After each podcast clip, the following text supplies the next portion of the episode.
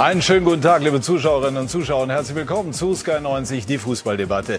Wir sind an einem Punkt, an dem wir etwas verändern müssen. Julian Nagelsmann war bedient nach dem desolaten Auftritt seines Teams in Mainz. Offensichtlich geht es beim deutschen Meister um ganz grundsätzliche Dinge und die 1 zu 3 Pleite bei den starken Mainzern hat Nagelsmann endgültig die Augen geöffnet.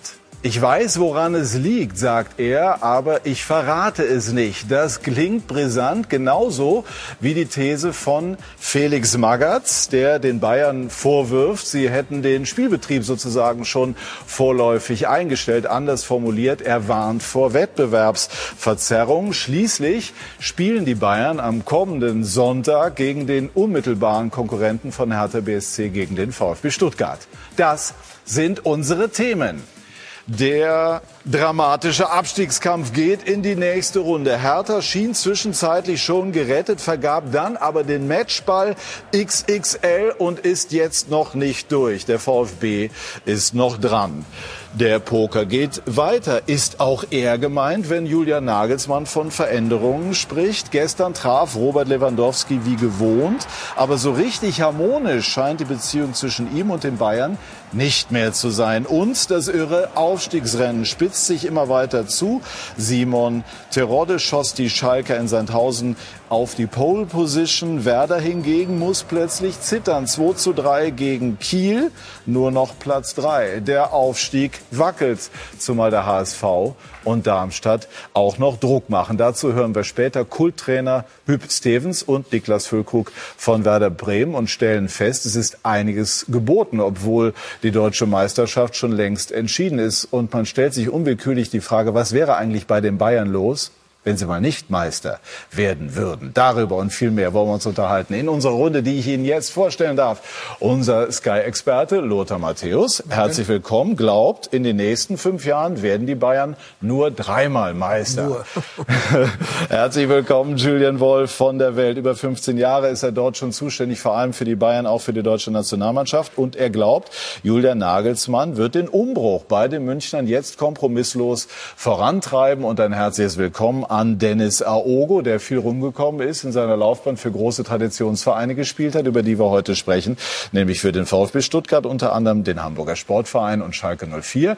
Und Dennis glaubt, der HSV und Schalke schaffen es. Mal schauen, was unsere Runde später dazu sagt. Und Lothar, bevor wir gleich über den Abstiegskampf uns ausführlich unterhalten wollen, ein Wort von Ihnen ähm, zu den Bayern. Ist das, was wir erleben, was auch gestern Nagelsmann gesagt hat, noch Ausdruck eines gesunden Reizklimas oder laufen die Bayern auf eine veritable Zerreißprobe zu? Wir haben es das ganze Jahr über diskutiert und auch gesehen, dass der FC Bayern nicht diese Stabilität hat, äh, die Leistung so abzurufen, wie wir es gewohnt sind. Sind in den Pokalwettbewerben sehr früh äh, ausgeschieden. Äh, Spielertransfer waren nicht unbedingt die glücklichsten, die in den letzten zwei Jahren gemacht worden sind. Ja, und deswegen hat man jetzt so auch ein bisschen hausgemachte Probleme. Ja, ich hab's, ich rede immer von der Bayern-DNA. Viele Spieler sind da, die eben noch nicht diese DNA haben. Ich hoffe, dass sie es schnellstmöglich bekommen für den FC Bayern. Aber natürlich war das nicht die Stabilität, oder die stabilste Saison, die wir von den Bayern in den letzten Jahr, äh, von den letzten Jahren präsentiert bekommen haben. Und deswegen gibt es auch wahrscheinlich die eine oder, oder das eine oder andere Problem, das jetzt äh, Julian Nagelsmann gestern angesprochen hat.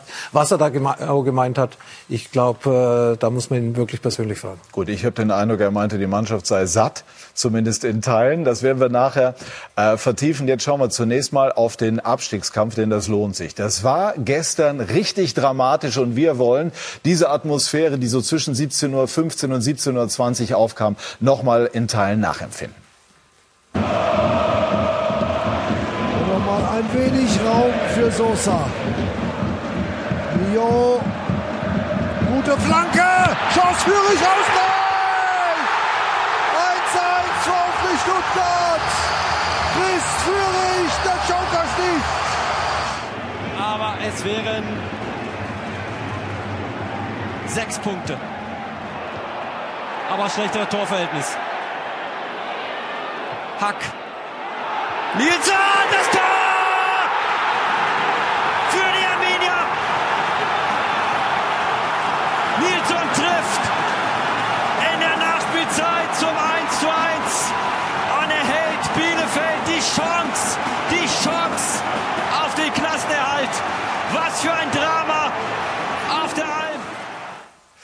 Ja, ich war gestern, Dennis, auf der Alm, habt es mitbekommen. Fangen wir vielleicht mal bei Bielefeld an. Was könnte dieser Punkt wert sein? Ich glaube sehr viel. Ähm, der könnte noch noch sehr entscheidend werden im Verlauf ähm, der Saison. Vor allen Dingen, wenn man dann später, das werden wir wahrscheinlich auch noch machen, aufs Restprogramm guckt. Ähm, die Hertha hatte den Matchball eigentlich ähm, ja, auf dem Schläger. Auf dem Schläger und hätte nicht nur den Klassenerhalt, sondern hätte Arminia auch mehr oder weniger in die zweite Liga schießen können. Das haben sie verpasst und deshalb ist Arminia immer noch am Leben. Wie siehst du es, Julian? Ja, also Hertha war gerettet, hat dann Nerven gezeigt, was mich gewundert hat, weil ich dachte eigentlich, sie machen es klar. Aber Felix Magath, der Faktor, wird sich am Ende äh, durchsetzen. Also man sieht schon, welchen Impact das hat, äh, was Magath alles richtig macht. Deswegen sorge ich mich um Hertha nicht, die werden drin bleiben. Gut, sie wären jetzt übrigens auch dann nicht endgültig gerettet, wenn sie gewonnen hätten, dadurch, dass die Stuttgarter noch gepunktet haben. Aber das kam gefühlt. dann eben irgendwie alles so gefühlt zusammen. Wären sie, genau, gefühlt wären sie durch gewesen. Und ich glaube aber nicht, dass das die Mannschaft jetzt groß runterreißt. Mhm. Boateng hat es ja auch gestern gesagt, es gibt keine ja. Vorwürfe da an, den, an die beiden Jungs, die das, die, die Chance vergeben haben.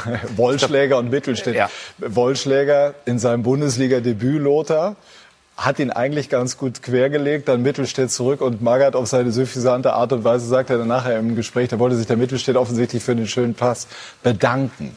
Werden die Berliner, oder hängt das noch in den Kleidern, so eine Chance vergeben zu haben? Ich glaube, wenn man den Berliner vor dem Spiel gesagt hätte, ihr habt den gleichen Abstand nach mhm. dem Spieltag wie vor dem Spieltag, dann hätten sie wahrscheinlich äh, eingeschlagen, weil sie haben ja jetzt auch noch mal das äh, Heimspiel gegen Mainz. Wo sie ganz Entschuldige, Luther, wenn ich einmal unterbreche.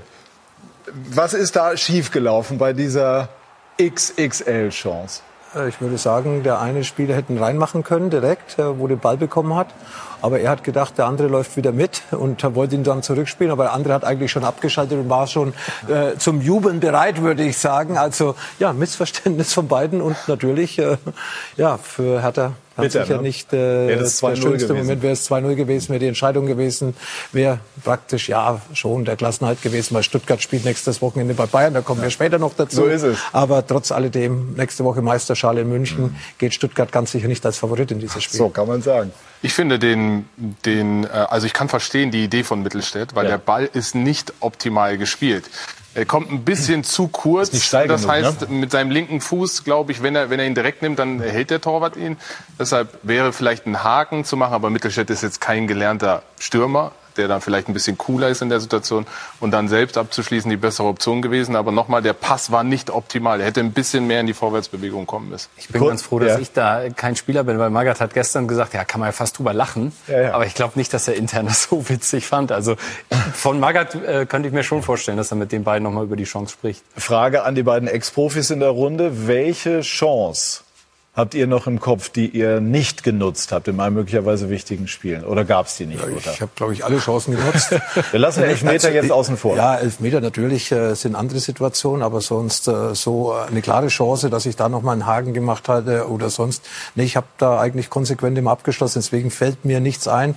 Am meisten fällt mir Frank Mill ein von Dortmund, Thomas Helmer, der, der, der auch von einem halben Meter vorbeigeschossen hat, was dann dieses Phantomtor war. Das waren so eigentlich die lustigsten oder die, die Erinnerungen, wo ich ich direkt äh, auf dem Spielfeld dabei war. Also mir fällt auch keine einzelne Szene ein, aber deshalb verstehe ich Mittelstädt, glaube ich, zu gut, mhm. weil ich immer nervös wurde, wenn ich in die Abschlusssituation gekommen bin.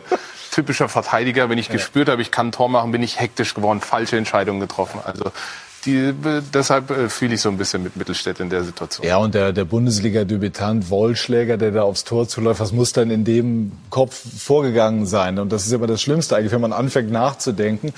Und äh, so hat Hertha jetzt dieses Unentschieden, Lothar, und das wollten wir jetzt nochmal wieder aufnehmen. Ist das, ähm, wenn man die Umstände abzieht, ein Punkt Gewinn für die Berliner?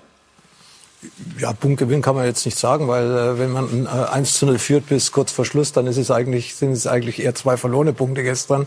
Trotz alledem, ich habe es gesagt, man wusste, was in Bielefeld auf sie zukommt. Das ist auch eine, eine Geschichte des Kopfes, nicht nur für Hertha, auch für Bielefeld. Das äh, war so ein Spiel und ich habe mit einigen Leuten aus Berlin gesprochen, die eben dann auch äh, gesagt haben, wenn der Abstand nach dem Spieltag genauso ist wie vor dem Spieltag, dann sind wir zufrieden, weil dann haben wir jetzt ein Heimspiel. Bielefeld und äh, Stuttgart stehen da mehr unter Druck. Die müssen punkten von hinten, haben schwere Auswärtsspiele beide. Und Hertha hat äh, nicht jetzt ein einfaches Heimspiel. Es ist kein Spiel einfach in der Bundesliga. Das sieht man ja auch immer wieder. Aber trotz alledem hat Hertha die Punkte geholt in den letzten vier, fünf Wochen, seitdem Felix Magath dort ist, die ihnen eine super Ausgangslage für diesen Abstiegskampf äh, präsentieren. Ich glaube vor allem, dass es durch Bayern ein Punktgewinn war, weil ich denke, Stuttgart könnte nichts Schlimmeres passieren an diesem Wochenende als diese Bayern-Niederlage. Weil Magath hat das ja ganz clever gemacht. Bei Mourinho hat man immer gesagt, das sind so Mind Games, ja, Psycho Games, ja, ja. also auf, auf Deutsch ist klar. Ähm, und das hat er ja gestern mit seiner Aussage zu Bayern schon gemacht. Er Wollen wir mal kurz reinhören für die, die es nicht mitbekommen haben. Es war das Interview nach dem Spiel und ähm, dann ging er etwas überraschend auch für den Interviewer ähm, plötzlich Richtung Bayern. Hören wir mal. Und wie schätzen Sie jetzt die Situation unten ein? Ja, die Situation äh, ist jetzt nach wie vor kritisch, jedenfalls halt äh, zwischen dem VfB Stuttgart und uns. Und äh, ja, man weiß nicht, was man dazu sagen soll. Ne? Äh, gut, der äh, FC Bayern ist ja Meister und weiß nicht, ob er jetzt das Spielen eingestellt hat in der Bundesliga. Keine Ahnung. Das heißt aber, Sie trauen den Bayern gegen Stuttgart dann nicht so eine engagierte Leistung zu, wenn Sie das zum Maßstab nehmen, was heute in Mainz passiert ist. Ja gut, ich habe jetzt nur das Ergebnis von Mainz. Mehr habe ich nicht, ich habe nichts gesehen, aber ja, äh, gut. Wie gesagt, ich weiß nicht, wie es zustande kam, aber ja, äh, schön ist es nicht. Gut, also Sie erhöhen auf Ihre unnachahmliche Art so ein bisschen den Druck auf die Bayern.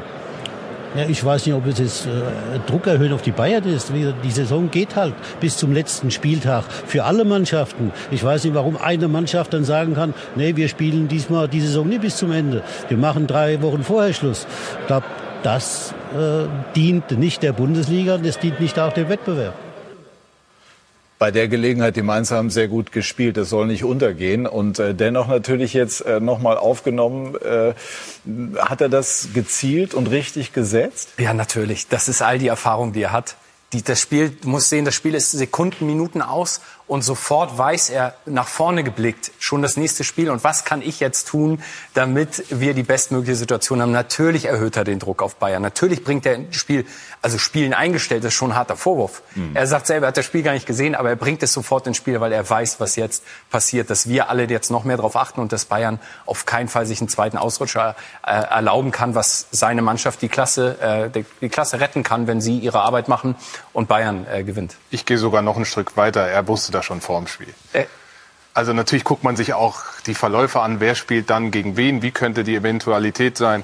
Ich gehe schwer davon aus, dass er schon vor dem Spiel wusste, dass er diesen, diesen Peaks, Peaks äh, nach München schicken will, weil er genau weiß, wie wichtig das nächste Spiel Bayern gegen Stuttgart sein wird. Geht er zu weit, wenn er den Bayern vorwirft, sie hätten das Spielen eingestellt? Also er hat es ja mit einem ironischen Unterton gesagt. Das sehe ich nicht so. Ich meine, das ist der Wettbewerb. Man kann versuchen, irgendwie hier und da mal Einfluss zu nehmen. Felix Magath ist so ein erfahrener Trainer, deshalb äh, aus meiner Sicht ging er da nicht so weit.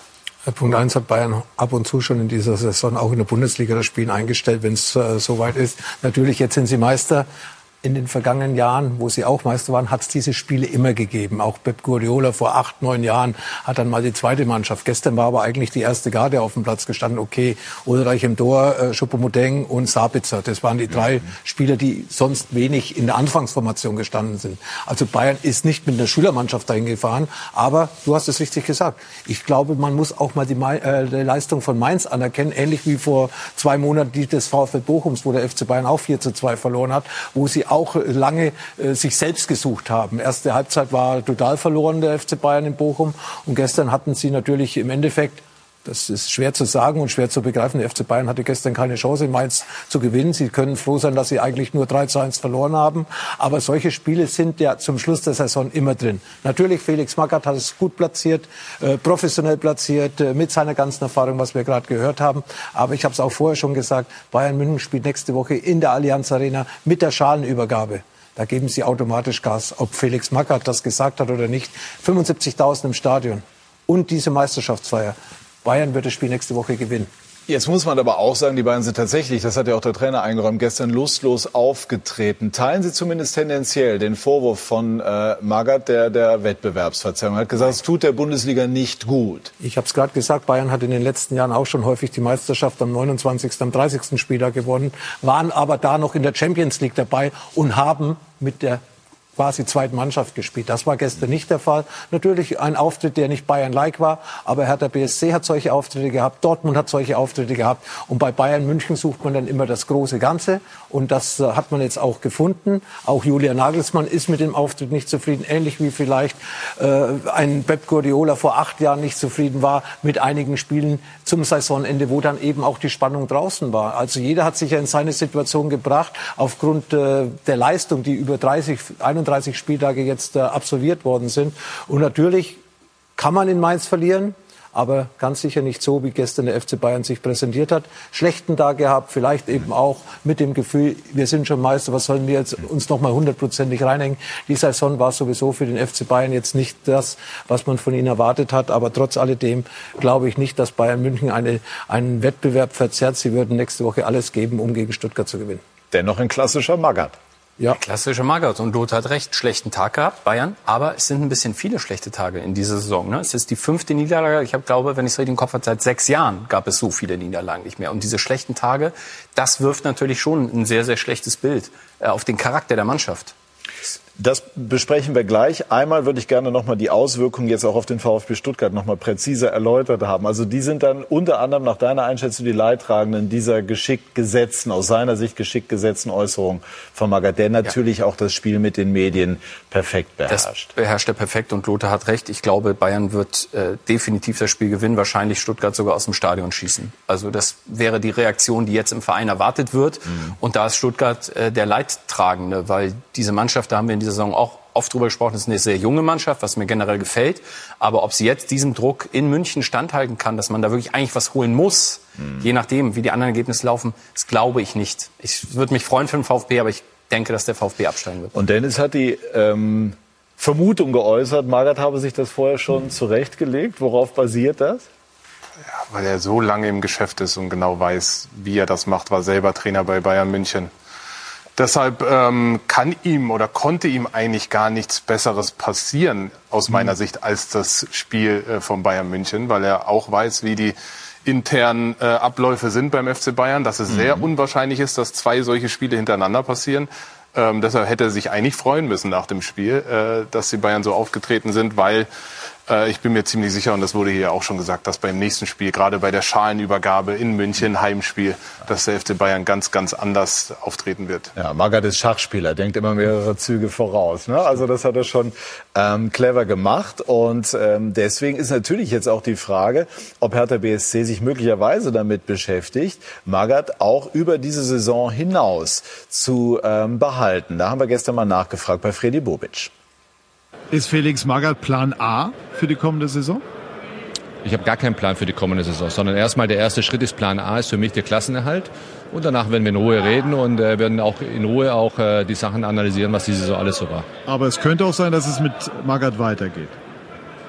Ganz ehrlich, im Fußball äh, ist doch alles, ist doch alles möglich. Ne? Und ich würde mir doch nicht in die Karten schauen lassen. Schon gar nicht wenn wir noch nicht den Klassenerhalt geschafft haben. Ja. Ich dachte schon gar nicht von mir. von dir schon gar nicht. Alles klar, danke. Ciao. Okay, ich habe gar keinen Plan für die neue Saison, Lothar. Also gut, das kam jetzt aus dem Gespräch heraus. Aber äh, glauben Sie, dass, dass Magath eine Rolle in den Überlegungen spielt, zu, jedenfalls so lange, bis man keine überzeugende andere Lösung hat? Ich sage mal, er hat einen internen Plan, aber keinen offiziellen Plan nach außen. Mhm. So würde ich sagen. Also er wollte nicht sagen, aber natürlich kennen wir alle Freddy Bobic seit langem, ist auch, hat auch viel Erfahrung, ein bisschen weniger wie Felix Magath, aber weiß auch im Fußballgeschäft über vieles Bescheid und deswegen weiß er schon, wer und welche Kandidaten für die ja, für die nächste Saison in Frage kommen. Natürlich muss er erst mal abwarten, erste oder zweite Liga. Äh, ich würde auf jeden Fall Felix Magath zu diesen Kandidatenkreis zählen. An ich, eins? Das weiß ich ja nicht, wer da im Hintergrund nach, noch eine nach Rolle Ihrer Einschätzung. Äh, ich weiß nicht, wer, wer überhaupt ja, in Frage kommt, nach äh, Berlin zu gehen. Aber Felix Magath hat jetzt diese Aufgabe, wenn er in der Liga bleibt, wenn sie nächste Woche gegen Mainz gewinnen sollten, bravourös gelöst. Auch dieses, äh, es war ja auch dieses Problem mit den Fans äh, vor drei Wochen bei der Heimniederlage gegen Union Berlin, wo sie die Trikots ausziehen mussten. Das ist ja auch dann irgendwo mit eingeflossen in, in, in die Arbeit des Trainers, äh, in der Psychologie. Und äh, ja, er managt es gut und äh, natürlich äh, würde ich ihn jetzt äh, schon da oben zu den ersten Kandidaten zählen. Ich glaube auch. Ich meine, es ist, Hertha bringt sich fast schon immer selber ein bisschen in diese Situation. Vor zwei Jahren, glaube ich, war es mit Dade auch so. Der kam dann wieder als Retter zurück. Er rettet dann, also davon gehe ich jetzt mal aus, Felix Magath wird Hertha BSC retten und in der Liga halten. Und dann ist man fast schon verpflichtet, auch weiterzumachen, weil er natürlich für Atmosphäre gesorgt hat, für ein Aufbäumen gesorgt. Die Mannschaft hat eine gute Körpersprache und natürlich kann man dann in der Situation sehr schwer sagen, nein, wir gehen nicht mit Felix Magath in die nächste Saison, weil man natürlich auch das Umfeld mitnehmen muss. Aber ich habe es hier, glaube ich, schon vor vier Wochen mal gesagt, dass ich konzeptionell, was bei der Hertha passiert, nicht richtig nachvollziehen kann. Und das wäre dann wieder ein Schritt, der Felix Magath für den Moment der richtige Mann, habe ich auch gesagt. Aber man muss schon auch mal zukünftig gucken, in welche Richtung will man gehen, was für ein Image will man haben. Und da muss man auch schon mal ein paar Schritte weiterdenken, immer nur in der Notsituation. Kleiner Einschub, aber Magath hat, das ist meine Wahrnehmung, Hertha schlicht und ergreifend im Moment auch deutlich interessanter gemacht. Ne? Also man spricht einfach mehr über Hertha BSC. Es hat auch einen anderen Touch, weil einfach der Name Magath mit all dem, wofür er steht, was er sagt, das Ganze einfach mit so einem gewissen Esprit und, und einfach auch mit Spannung versieht. Absolut, der Name Magath, die Marke Magath will ich ja. fast sagen, ja. Und äh, er nimmt, er nimmt, äh, also junge Fans wie ältere interessieren sich für diesen, ja, fast für diesen stoischen typ, ne? Typen, ja, ja. ja, der irgendwie ein Phänomen ist. Gebe aber Dennis völlig recht. Es geht ja jetzt darum, wie will ich den Verein ausrichten? Und äh, dann die zweite Frage, will Magath überhaupt? Ja, er hat schon mehrfach gesagt, er könne sich das vorstellen. So, okay. Ähm, also ich glaube, es würde passen. Es würde mich freuen, weil er ist eine Bereicherung für die Bundesliga. Ähm, aber ich bin mir auch sicher, dass Freddy Bobic viele andere Kandidaten, oder vielleicht nicht viele, aber einige andere Kandidaten mhm. prüft. Aber was soll er machen? Ich meine, wenn die in der Liga bleiben, willst du dann einen Trainer wechseln, der sehr viel Sympathie natürlich in dem Umfeld hat, weil er äh, die Mannschaft gerettet hat. Ähm, diese Entscheidung, glaube ich, äh, würde Freddy Bobic nicht. Stimmt. Also Rettung wäre Fluch und Segen zugleich. Ne? Du kommst als Bobic natürlich unter Druck. Ja, warum den Magier Magath? Warum lässt du ihn gehen? Oder warum machst du mit ihm nicht weiter? Die Stimmen könnten aufkommen. Aber Bobic ist eigentlich ein starker Manager. Ich glaube, er wird das, er wird das handeln. Mhm. Aber klar, das wird nicht einfach dann. Ja, natürlich redet man auch positiv, weil endlich mal wieder Erfolg da ist. 1,6 Punkte im Schnitt. Unter Felix Magath 10 Punkte in sechs Spielen.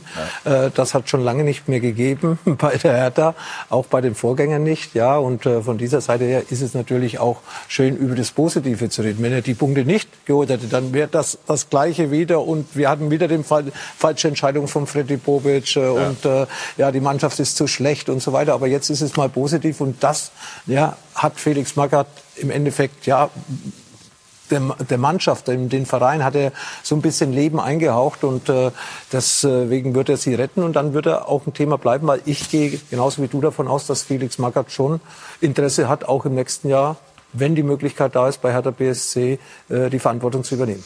Ja, also wie gesagt, noch mal einmal ganz kurz abschließend mein Eindruck von gestern. Es ist kein Zufall, dass Hertha wieder mehr Punkte. Man hat auch den Eindruck, die Mannschaft glaubt an das, was Magath macht, was er ausstrahlt.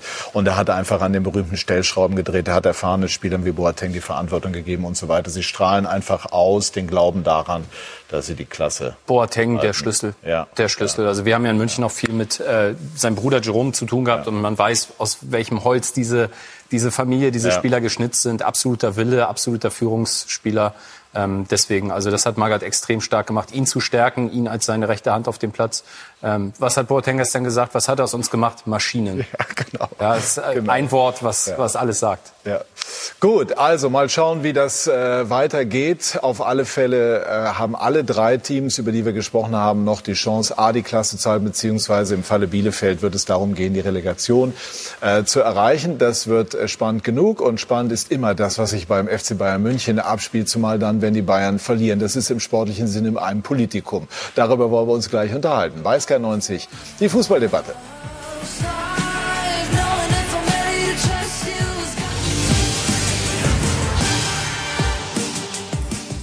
Wir sind zurück bei SK90, die Fußballdebatte und sprechen jetzt ausführlich, es ist ja schon angeklungen, über den FC Bayern München.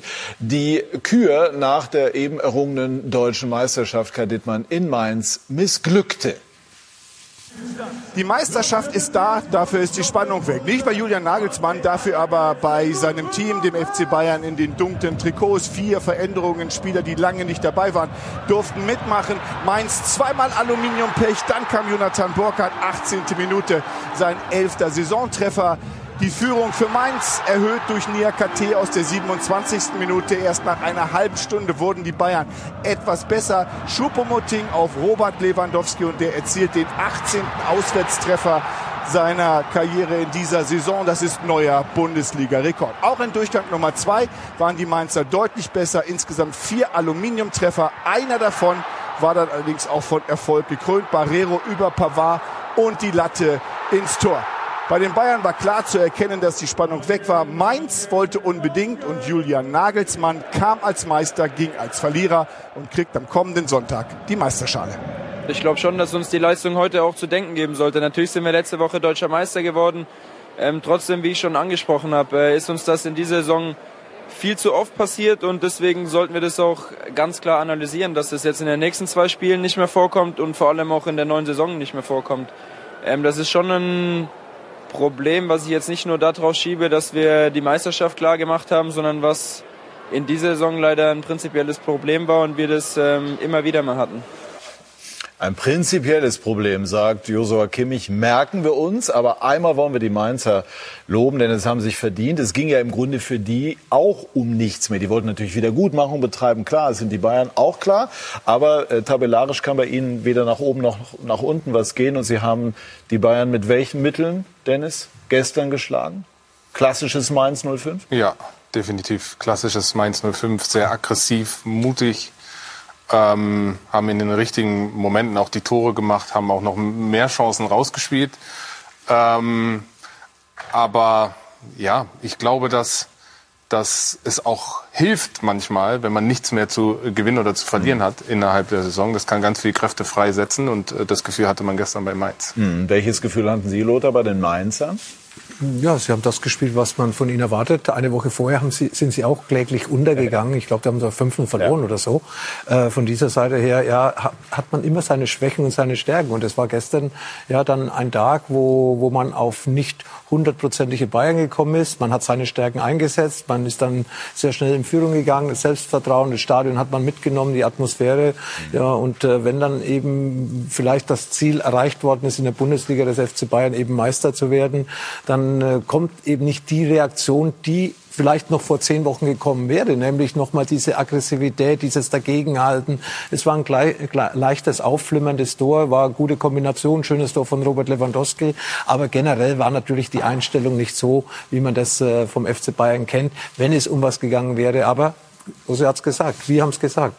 Der FC Bayern hat viele solche Spiele gehabt in dieser, in diesen, in dieser Saison und nicht nur in der Bundesliga, auch äh, im Pokal, in, in, in, in der Champions League, dann in den K.O.-Phasen waren ja auch von vier Spielen, sagen wir mal drei, nicht unbedingt Bayern-like, die zwei Spiele gegen, äh, gegen Villarreal und auch das Hinspiel in Salzburg. Also da ist irgendwas beim FC Bayern, wo wir ja schon die ganzen letzten Wochen drüber diskutiert haben. Die Zugänge, äh, die Neuzugänge, haben sie diese Bayern München Qualität, haben sie den Bayern München gehen, verstehen sie Bayern München, diese Vertragsgespräche, bleibt alles hängen, trotz dieser langen Zeit, wo viele Spieler als Profi hängen. Aber das mhm. ist ein Thema in der Kabine und das bringt Unruhe. Ich habe den Eindruck gehabt, gestern auf den Punkt äh, gebracht, dass Nagelsmann und auch Kimmich im Grunde genommen umschrieben haben, dass einige in dieser Mannschaft satt sind. Das ist äh, wenn man also hört, prinzipielles Problem, grundsätzliches Problem, wir müssen hier etwas verändern. Und dann hat er noch gesagt, das ist wie in einem DAX-Unternehmen, man darf den Zeitpunkt nicht verpassen. Was soll das sonst sein? Ja, das ist es auch. Also er hat das neulich in einer Pressekonferenz, wo ich auch dabei war, wo wir ihm Fragen stellen konnten, hat er das schon ähnlich gesagt. Also er sagt, wenn eine Mannschaft sehr, sehr lange zusammen ist, ist das schön, aber es kommt dann der Zeitpunkt, wo man was verändern muss.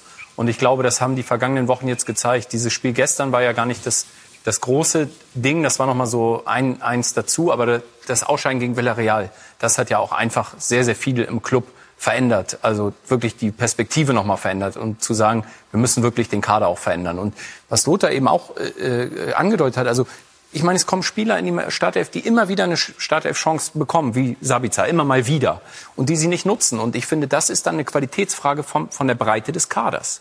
Und das ist jetzt, ganz kurz, das ist noch eine andere Diskussion. Ich würde jetzt gerne bei dem Thema kurz bleiben, das Nagelsmann gestern danach in der sogenannten Mixed Zone aufgemacht hat. Wir schauen noch mal auf das wörtliche Zitat, weil ich habe den Eindruck, genau auf diese Dinge läuft es jetzt hinaus. Also, wenn es so wirkt, das ist jetzt ein bisschen weiter entfernt, jetzt kann ich es aber auch noch mal vorlesen, als müssten wir irgendeinen Dienst abhalten und die Leidenschaft nicht mehr so da, sind wir an einem Punkt, an dem wir etwas verändern müssen. Und da sind wir gerade. Wenn du sieben Titel in einem Jahr holst, Thema Meister wirst, ist irgendwann immer der Break-Even, wo du sagst, das ist der Scheitelpunkt sozusagen, wir müssen jetzt was anderes machen. Du kannst nicht immer alles gleich machen, das ist doch ganz normal. Diesen Punkt darfst du nicht verpassen. Und mein Eindruck ist, ähm, Julian, dass Nagelsmann jetzt ähm, das Gefühl für sich entwickelt, er muss sich jetzt äh, positionieren. Er hat das jetzt ein Jahr lang alles mit moderiert. Er hat es weniger öffentlich gemacht, als Flick das gemacht hat, ist auch an einem anderen Punkt. Aber jetzt hat mein Eindruck, er, er ist der Meinung, er muss sich jetzt positionieren. Ich glaube, dein Eindruck ist richtig, weil es geht wahrscheinlich jetzt äh, in die wichtigste Transferperiode des Vereins der vergangenen Jahre. Lewandowski kommen wir später drauf, mhm. aber auch viele andere Baustellen. Was ist mit Gnabry? Ja, es hieß diese Woche, er hatte ein Angebot bekommen zwischen 17 und 19 Millionen, zögert trotzdem. Das sind natürlich Fragen, die den Verein jetzt, jetzt bewegen, ja. Und du musst im, im Kader was tun, aber ich glaube, Nagelsmann meint auch mehr. Du hast, du hast recht, er will sich positionieren. Im und er will auch seinen Trainerstil anders durchdrücken. Ja, ich habe gestern noch so im Nebensatz gelesen, dass er gesagt hat, ja, jetzt im Sommer werde ich mal den Spielern so Videos mit Profilen für Positionen zu schicken, damit sie mal wissen, was sie auf einer anderen Position dann machen müssen. Heißt, ihr dürft nicht bequem sein. Und wenn ich von euch verlange, auf einer anderen Position zu spielen, dann macht das auch. Ja. Das will ich nämlich. Vielleicht mehr Härte? Ja. Also ich glaube, seine grundsätzliche Art wird er nicht verändern. Dann bist du nicht mehr authentisch. Er ist ein sehr lockerer, ein toller, humorvoller Typ aber vielleicht intern dann doch ein bisschen mehr Härte. Nach einem Jahr, wo du ja auch erstmal ankommen musst, wo du Bayern München kennenlernen musst. Ich glaube auch, es wird viel, wahrscheinlich weniger Kompromisse geben künftig bei Bayern.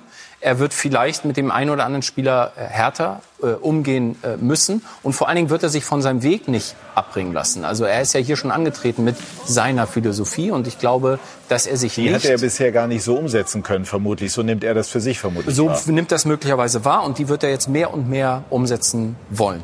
Ich finde, ähm, was Julian Nagelsmann in einigen Interviews schon angedeutet hat, ist aber auch ein relativ normaler Prozess. Er hat das auch mit einem DAX-Unternehmen verglichen. Wenn man jetzt mal sieht, wie die letzten Jahre waren. Der FC Bayern befindet sich nach meinem Empfinden in einer Transformationsphase, mhm. der gesamte Verein. Äh, von den Koryphäen, Uli Hoeneß zu Oliver Kahn. Ähm, dann die Mannschaft ist, glaube ich, so schon sehr lange im Kern zusammen. Sehr erfolgreich gewesen in der Vergangenheit. Hansi Flick eine sehr erfolgreiche Zeit gehabt. Jetzt kommen, haben sie Julian Nagelsmann geholt, ein sehr junger, dynamischer Trainer, langfristige Entscheidung.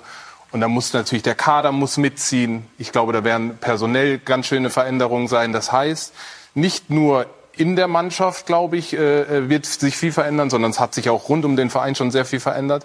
Und da ist es mehr als normal, dass man, glaube ich, Reizpunkte setzen muss. Und davon spricht er in seinen Interviews ähm, Reibungspunkte setzen, weil eben der Kern schon so lange zusammen ist. Und wenn man so erfolgreich sein will, wie der FC Bayern das war in der Vergangenheit oder auch immer noch ist, dann ist es wichtig, diesen Moment nicht zu verpassen, mhm. ähm, diese Reizpunkte zu setzen und diese, diese neuen Mechanismen in die, in, die, in die Wege zu leiten. Und ich glaube, das ist der Prozess, in dem sich der FC Bayern gerade befindet.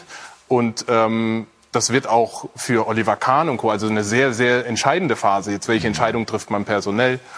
Ähm, und ähm, auch mit Nagelsmann kriegt er die Mannschaft irgendwie so hinter sich, weil das Gefühl hat man schon, dass es da dass er nicht jeden einzelnen Spieler hinter sich hat. Ähm, und äh, deshalb wird es sehr, sehr interessant äh, zu sehen oder äh, zu sehen zu sein, wie, wie die Entscheidungen jetzt in der Transferperiode getroffen werden. Die Bild meldet gerade in diesen Minuten, dass einige Bayern-Spieler nach Ibiza geflogen seien, unmittelbar nach dem, äh, nach dem Spiel. Äh, zwei Tage frei. Können wir jetzt nicht überprüfen. Gehen wir davon aus, es geht in die Richtung. Kann man jetzt vielleicht auch argumentieren, naja gut, ist so die verspätete Sause nach der Meisterschaft. Dennoch Passt das, Lothar, wenn es so sein sollte? Das passt nicht, vor allem nicht nach dem Spiel gestern. Wenn sie gestern gewonnen hätten, würde ich sagen, bleibt es drei Tage auf Ibiza. Aber so äh, würde ich äh, einfach auch da, wenn Julian Nagelsmann härter durchgreifen, die freien Tage werden gestrichen nach so einem Spiel. Das kann sich ein Trainer herausnehmen, macht sich ganz sicher nicht bei, beliebt bei den Spielern, aber äh, das geht ja nach diesem Spiel gestern geht schon mal gar nicht. Auch nicht nur wegen den Spielern, sondern wegen der Außendarstellung des FC Bayern. Mhm. Ja, die Bayern-Fans ärgern sich und dann fahren die Spieler in Urlaub, äh, haben ihre Meisterschaft äh, gewonnen und dann ist es vorbei. Der FC Bayern-Fan bestätigt er fast, was Marc Der sagt. FC Bayern ist, äh, ist enttäuscht. Der Fan vom FC Bayern ist enttäuscht. Nicht nur wegen der Niederlage gestern, sondern wegen der Performance über das ganze Jahr, über das Ausscheiden gegen Tabellen siebten der spanischen Liga, gegen eine 5 zu 0 Niederlage gegen Borussia Mönchengladbach im Pokal. Das ärgert den Fan. Aber trotz alledem, wir reden von Veränderungen im Kader. Mit vielen Spielern hat man langfristig verlängert, die schon in den letzten Jahren dabei sind. Mit Müller und Neuer wird man verlängern. Lewandowski ist offen. Nagelsmann hat letzte Woche im Interview gesagt, er würde gerne in den nächsten Jahren weiterarbeiten mit Lewandowski. Diese Aussage steht. Also, wer Glauben soll dann, Sie ihm diese Aussage? Ja, die ist gemacht worden. Also ich äh, glaube ja weil ist überzeugend drüber gekommen und die Tore von Lewandowski, auch gestern hat er wieder sein Tor gemacht, den sieht man auch häufig mal 80 Minuten nicht, aber er performt eigentlich immer, was zumindest die Torquote betrifft. Einmal aber nachgefragt. Das, aber auch das ist eine extrem schwere Entscheidung für die Geschäftsführung, ja. finde ich, weil natürlich, wenn man mal sieht, was da auf dem Tisch liegt äh, an Geld und sieht auch das Alter von Lewandowski, ja, ja kann, muss man Faktor jetzt bewerten, aber du musst natürlich auch in die Zukunft gucken. Wie viele Jahre gibst du ihm noch Zeit? Da, red, da reden redet man ja über richtig viel Geld. Und das sind extrem schwere Entscheidungen, die äh, Oliver Kahn, äh, Salihamidzic da treffen müssen. Wir sprechen gleich nochmal separat über, über die Personalie Robert Lewandowski und die mögliche Vertragsverlängerung. Aber ich würde gerne einmal nochmal bei Lothar nachhaken. Nochmal angenommen, es wäre so, ne? also dass die Bayern da jetzt oder einige nach Ibiza geflogen sein sollten. Und Sie sagen, geht so nicht. Was würde das denn aussagen? Würde das vielleicht diese These stützen, dass der ein oder andere ja, zu, also genug Erfolg in seiner Karriere hatte, um mal den Begriff Satz zu umgehen. Er wird halt diese Chance nützen, zwei Tage, wenn die freigegeben sind. Und Felix Magath gibt nicht zwei Tage frei. Da gibt er vielleicht frei. Aber er sagt es ihnen nicht vor dem Spiel, sondern er sagt es ihnen dann am Abend. Die Spieler wussten es eigentlich schon am letzten Donnerstag und konnten eigentlich einen Trip nach Ibiza planen. Mit einem Privatjet schätze ich nach Ibiza. Ist halt so eine Clique von drei, vier, fünf Spielern. Ich äh, kann mir auch vorstellen, wer da alles dabei ist, weil da kenne ich die Spieler zu genau. Natürlich können sie es reinnehmen. Aber dann sind die Spieler erstmal in der Verantwortung, in Mainz abzuliefern. Und das haben sie nicht nicht gemacht. Und deswegen hätte ich vielleicht auch als Julian Nagelsmann auch nicht, dass ich die Spieler ärgern will, sondern weil sie einfach im Endeffekt das nicht verdient haben, hier jetzt zwei Tage frei zu machen. Die Saison ist noch und sie haben nicht abgeliefert. Und da hätte man auch mal ein Zeichen setzen, äh, Zeichen setzen können. Und vielleicht meint Julian Nagelsmann das, dass in Zukunft vielleicht diese Freiheiten dann nicht mehr gegeben werden, wenn die Leistung nicht stimmt. Entschuldigung, wenn ich einmal noch mal reingrätschen muss. Ich weiß nicht, Lothar, du kennst es wahrscheinlich auch von, von früher noch, aber ich glaube, dass der FC Bayern und Julian Nagelsmann unbedingt Veränderungen hervorrufen sollten, weil ähm, ist ein sehr junger Trainer, noch nicht so viel gewonnen für Bayern-Verhältnisse. Er hat einen Kader mit Spielern, die gestückt mit Titeln, wie man sich's nur äh, äh wünschen könnte. Und das hat dann auch oft mal so eine also den Respekt muss er sich ja intern erstmal richtig äh, erarbeiten. Und ähm, ich glaube, dass das, dass das schwer ist. Es ist eine andere Nummer, wenn du dann ein bisschen neue Spieler wieder dazu holst, die du dann auch mit verpflichtet hast, dann ist das eine andere Hierarchie auch und innerhalb der Kabine. deswegen ist es schwer, so einen Trip zu verbieten als junger Trainer. Also Lothar hat es eben aber gesagt, darf ich einmal nur einen Gedanken, aber Julian, dann, dann genau dazu. Das lernst du nicht auf der Akademie. Das Nein. sind die Kräfte, mhm. die beim FC Bayern München, Lothar hat da gespielt, du ja. berichtest lange drüber, ich auch ein paar Tage, ähm, die, dort die, dort wirken. Und das, mhm. meine Wahrnehmung ist, das merkt er jetzt mit all der Wucht, die Bayern München dann entfaltet. Ja, ja, und da hat Dennis eben gesagt, das ist völlig normal und das stimmt auch, weil welcher Trainer kommt bei Bayern an und weiß von Tag eins von der Akademie alles über Bayern? Keiner. Und er ist der Jüngste mit 34 Jahren, er ist der Beste. Ich bin mir sicher, er wird hier eine Ära prägen weiterhin. Mhm. Und wir müssen ihm zugestehen, dass er einen Lernprozess macht, mhm. dass er eine Entwicklung macht. Das sind ja auch gar nicht immer direkt Fehler, sondern es sind Erkenntnisse. Mhm. Und das müssen wir ihm zugestehen. Und ich will das die Thema. Bayern müssen es ihm auch zugestehen. Ich denke, das werden sie auch tun. Total. Und ich will das Thema jetzt überhaupt nicht kaputt machen. Mhm. Ich finde nur, wir dürfen es auch nicht überhöhen, wenn diese, diese Reise nach Ibiza stattfindet. Wir haben WM-Jahr, der, der, der Terminkalender ist sehr eng, die Spieler haben nicht viel frei. Mhm. Äh, der Trip wurde wahrscheinlich unter der Woche, wenn er stattfindet, geplant ich gönne den Spielern das von Herzen eigentlich und ich finde, man, das darf man dann auch nicht überhöhen, wenn es so eine Niederlage gibt, dass man dann alles storniert. Lothar hat recht, es wirkt unglücklich, natürlich, aber ich bin immer vorsichtig, Freizeit, ob Freizeitgestaltung, ob die jetzt hier in München sich in, in der Villa im Garten einschließen oder ob sie nach Ibiza Das fahren. ist halt ein Signal, ne? Ja, du, das, der Moment ist halt jetzt gerade nach der Niederlage in Mainz der falsche. Sie hätten gestern gewinnen müssen, 2 zu 1, müssen ja nicht Weltklasse spielen und dann diskutiert gar keiner drüber. Aber das ist eben der Moment, der nicht unbedingt gut gewählt worden ist. Ich, wir haben auch gefeiert, ja, aber äh, ich glaube nicht, dass Udo Lattek in meiner Anfangszeit bei Bayern München uns zwei Tage freigegeben hätte, auch wenn er es vorher gesagt hätte.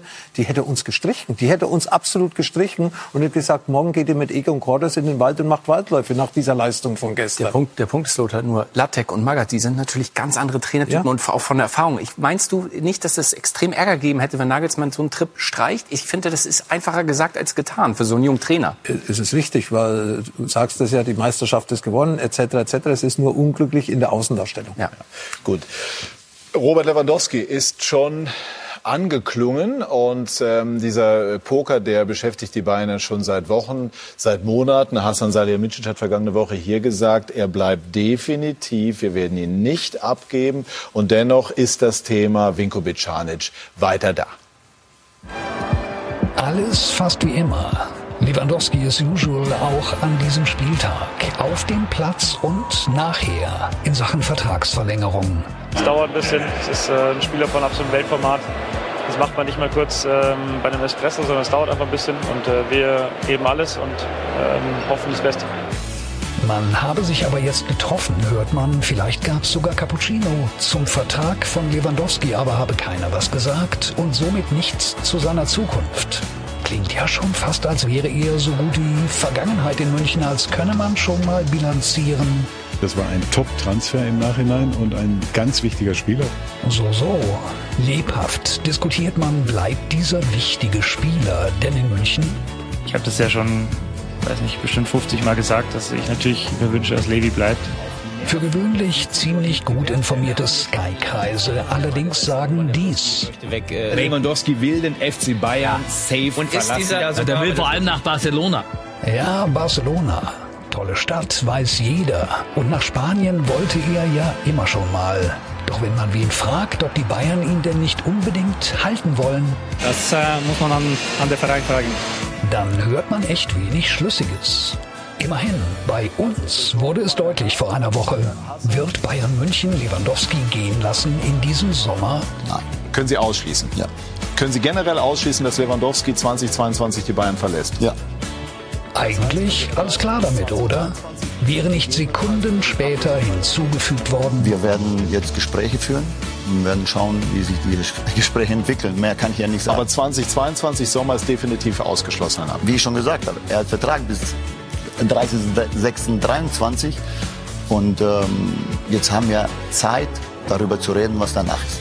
Verbales Zeitspiel, weiterhin kein sichtbarer Fortschritt und der kleinste gemeinsame Nenner klingt so.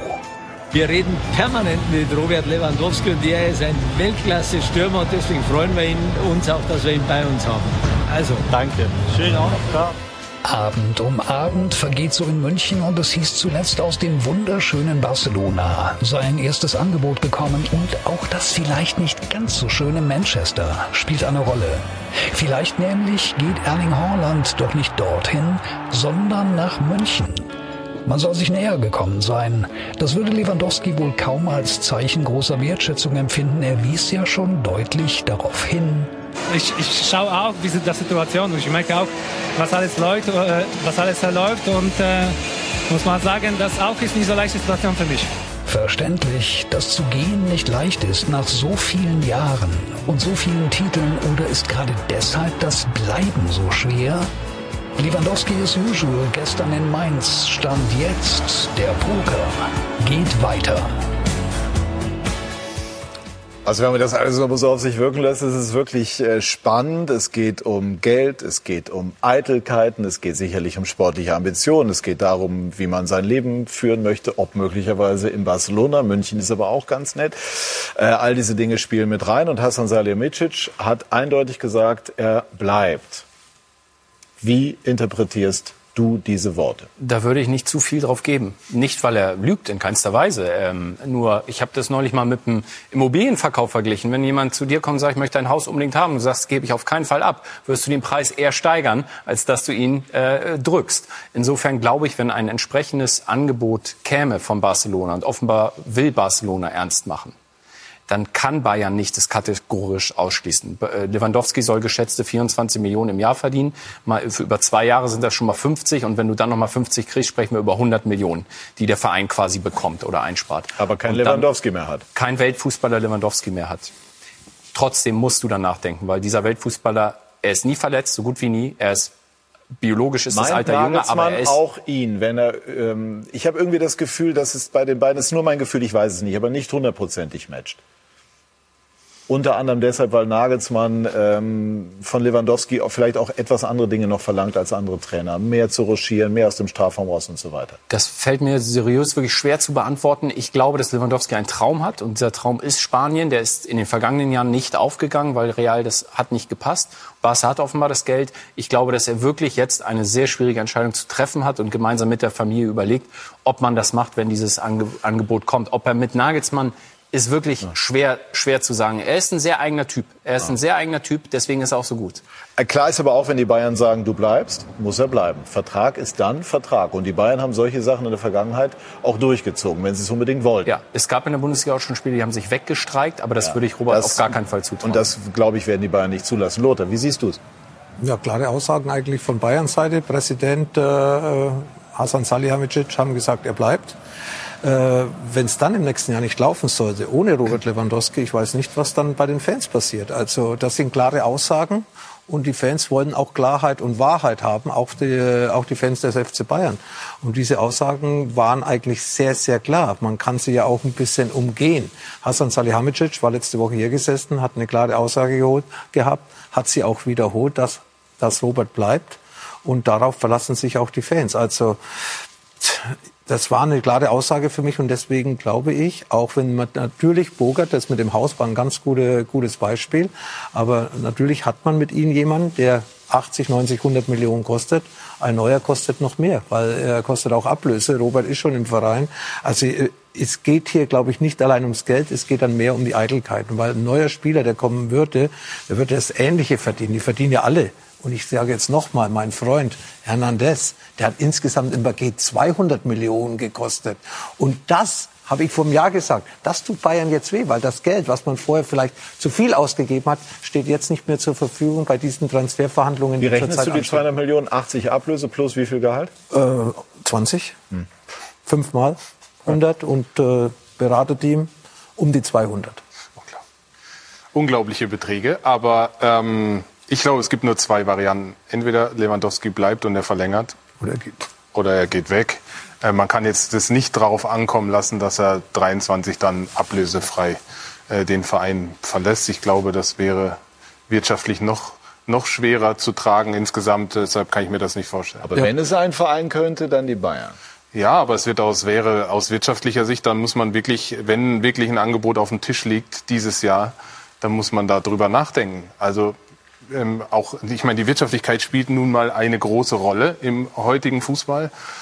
Und äh, einen Lewandowski nächstes Jahr dann ablösefrei zu verlieren, das glaube ich wäre du die schlechteste schon, Variante ja, von allen. Ja, du hast als Bayern schon so, so viele ablösefrei gehen lassen. Würde. Wir haben hier drüber gesprochen in den vergangenen Monaten. Alaba, Boateng etc. Ja? Und Süle. jetzt also Süle. Tolisso. Tolisso. Gut, ja. Tolisso würde ich von der Wichtigkeit für die Mannschaft ein bisschen. Aber, aber, aber er hat 40 Millionen gekostet. Ne? Ja, ja, das stimmt. Und jetzt noch Lewandowski ablösefrei. Ja. Da hat Dennis völlig recht. Das kannst du wirtschaftlich auch nicht ein, vertreten. Auch ein schlechtes Bild fürs Management, für den Sport, äh, Sportverantwortlichen. Mhm. Ja, die, er kann nicht die Spieler für viel Geld holen oder Spieler für viel Geld holen. Lewandowski hat, hat man jetzt das Glück gehabt, dass man ihn auch ablösefrei von Dortmund bekommen hat. Aber Spieler für viel Geld holen, aber auf der anderen Seite eigene Spieler ohne Ablöse gehen lassen, das äh, reißt irgendwann ein Loch in die Kasse. Und äh, Corona hat auch beim FC Bayern Spuren hinterlassen. Glauben Sie, Lothar, dass Haaland für die Bayern doch ein Thema ist? Darüber wurde ja zuletzt durchaus spekuliert. Das ist ja immer gesagt worden. Es musste immer ein Thema sein, weil man musste sich natürlich äh, auch äh, nach vorne guckend orientieren. Jetzt äh, hat es da wahrscheinlich auch zwei Konkurrenten, Real Madrid, wo ich eigentlich dieses Jahr nicht dran glaube, weil ich glaube da mehr, dass Mbappé zu Real Madrid geht. Aber Manchester City ist da auch noch im Boot. Ich bin zurzeit hin und her, würde ich sagen. Bayern ist äh, ganz sicher interessiert an Haaland. Ob sie dann dieses Paket stemmen können, da reden wir schon wieder von anderen Dimensionen wie von Robert Lewandowski. Äh, das traue ich Ihnen zum jetzigen Zeitpunkt eigentlich nicht zu. Gut, dann schließen wir diese Thematik äh, Haaland und vor allem Lewandowski einmal ab. Äh, sozusagen damit, wie ist die Prognose? Bleibt, wird äh, Lewandowski in der kommenden Saison das Trikot von Bayern München tragen oder nicht? Ich glaube nein. Ich glaube auch nein. Und sollte er gehen und Haaland, wäre es brutal für die Bundesliga. Dann wären alle Superstars weg. Ja, ich äh, glaube, dass er bleibt aufgrund der starken Aussagen von Hasan Salihamidzic. Daran muss er sich messen lassen.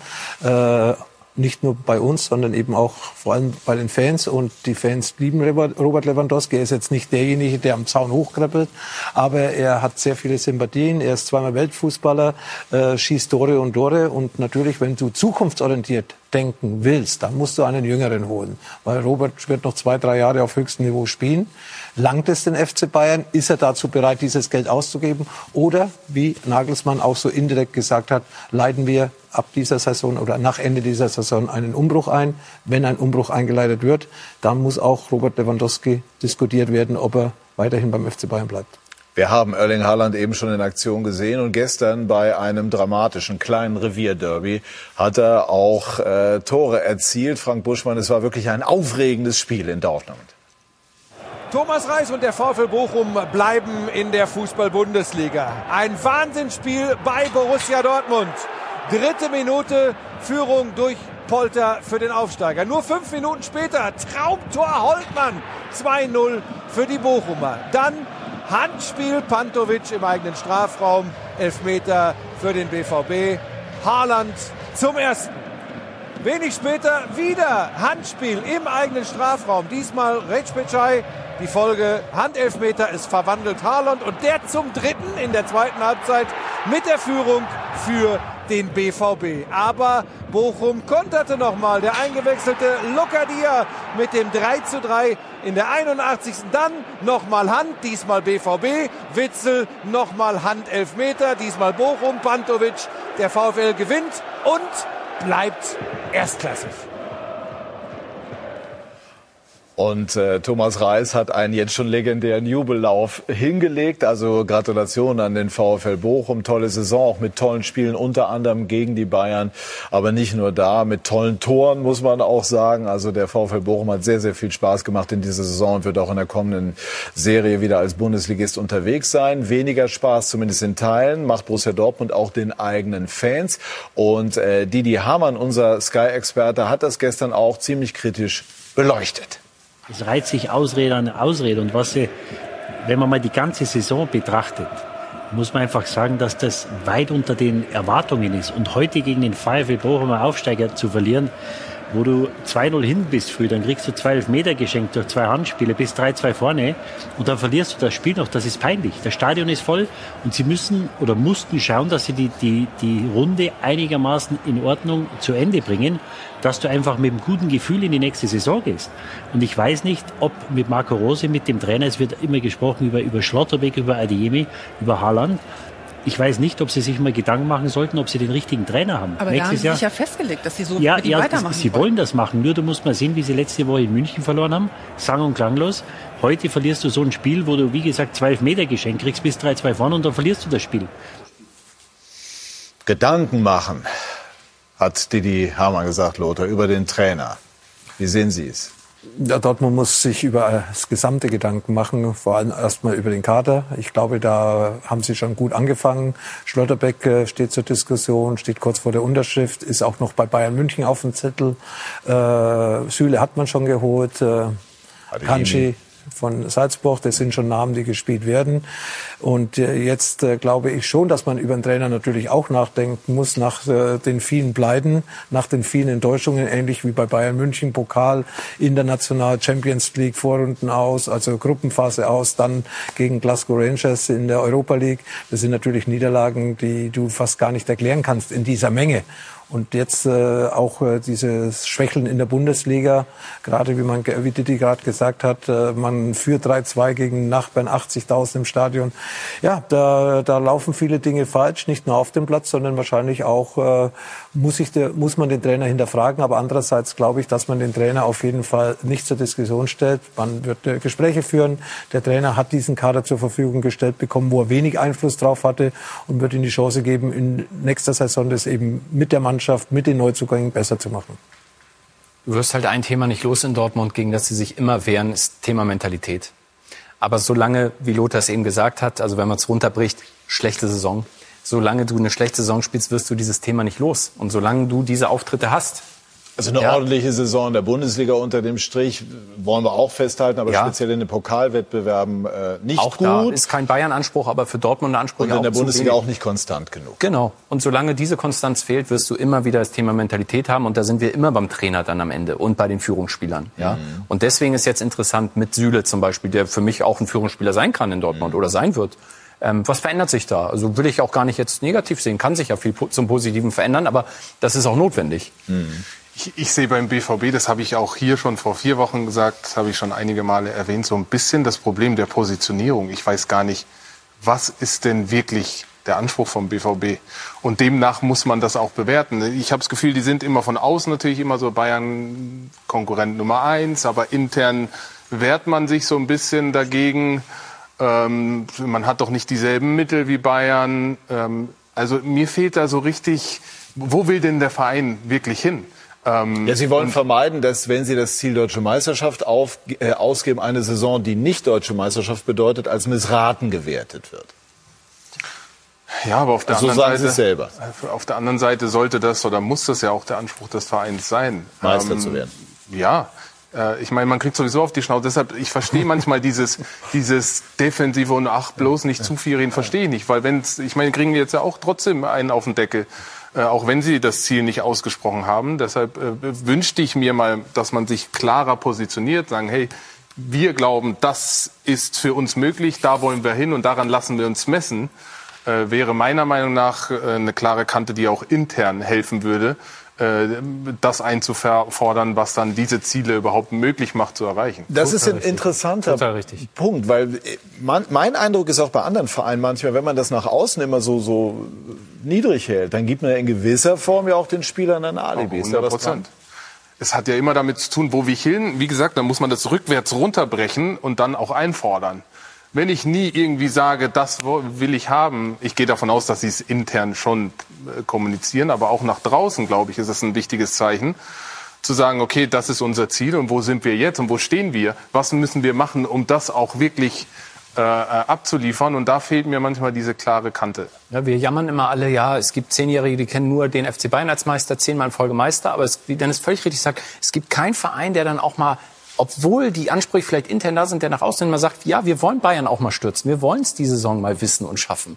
Und das finde ich auch total schade, weil wo ist das Problem? Er hat es ja richtig gesagt eben. Wenn du es, auch wenn du es nicht formulierst, kriegst du ja bei einer recht schwachen Saison dann unterm Strich oder unkonstanter Saison kriegst du ja trotzdem auch äh, auf die Kappe. Insofern, das fehlt wirklich ein bisschen mehr Mut auch mal in den Zielsetzungen. Ja, das ist doch, kann doch Dortmunds Anspruch sein, Meister zu werden. Also sehe ich, sehe ich total genauso. Und wir reden über Umbruch. Dortmund hat einen Umbruch. Äh, auch Michael Zorc hört auf nach äh, langer, langer Zeit. Mhm. Äh, mit Sebastian Kehl, glaube ich, kommt ein Nachfolger, der seine Ideen hat, neue Ideen hat. Auch viele Gespräche mit dem Trainer geführt. Man sieht jetzt schon an den Neuverpflichtungen, wenn sie alle äh, stattfinden sollten, dass äh, in Dortmund sich was bewegt. Wenn Haaland gehen sollte, ist noch mal Geld in der Kasse.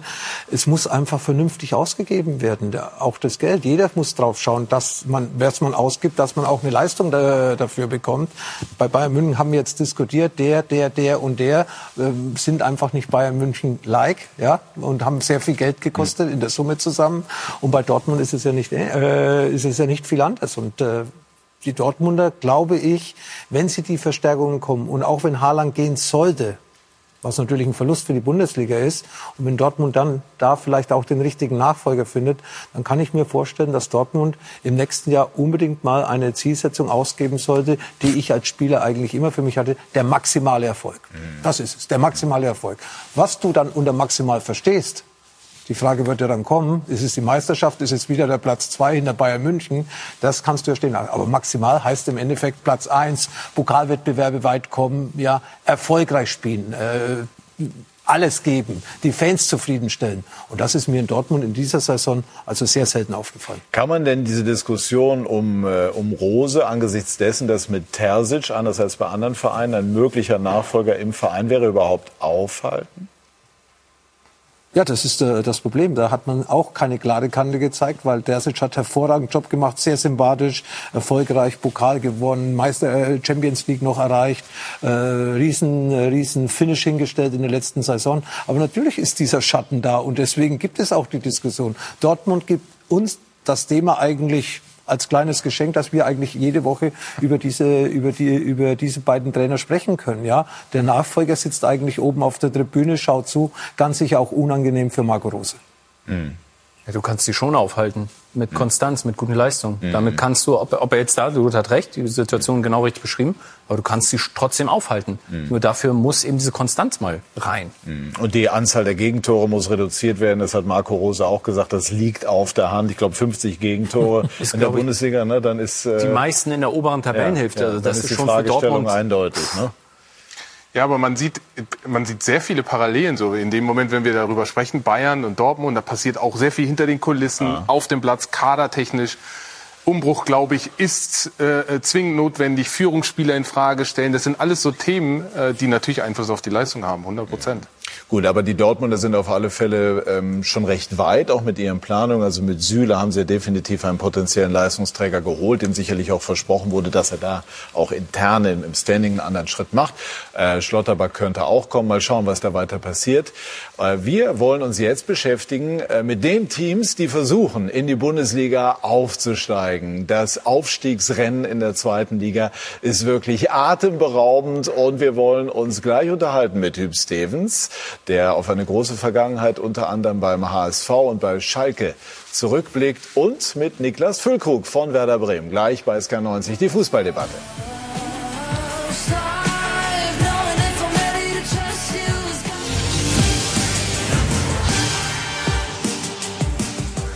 Wir sind zurück bei SK90, die Fußballdebatte und unterhalten uns über das dramatische Aufstiegsrennen in der zweiten Fußball-Bundesliga. Und ähm, wir schalten zu uns ins Studio. Zum einen Niklas Füllkrug als Torjäger im Grundsatz sehr, sehr erfolgreich mit Werder Bremen in dieser Saison. Über das Spiel gegen Kiel sprechen wir gleich. Herzlich willkommen, Niklas. Moin. Moin. Und ähm, Hüb Stevens, der uns versteht, der, den wir aber nicht sehen können, deswegen haben wir Archivbilder. Hüb, können Sie uns auch verstehen? Herzlich willkommen. Schön, dass Sie da sind. Grüße an die Runde.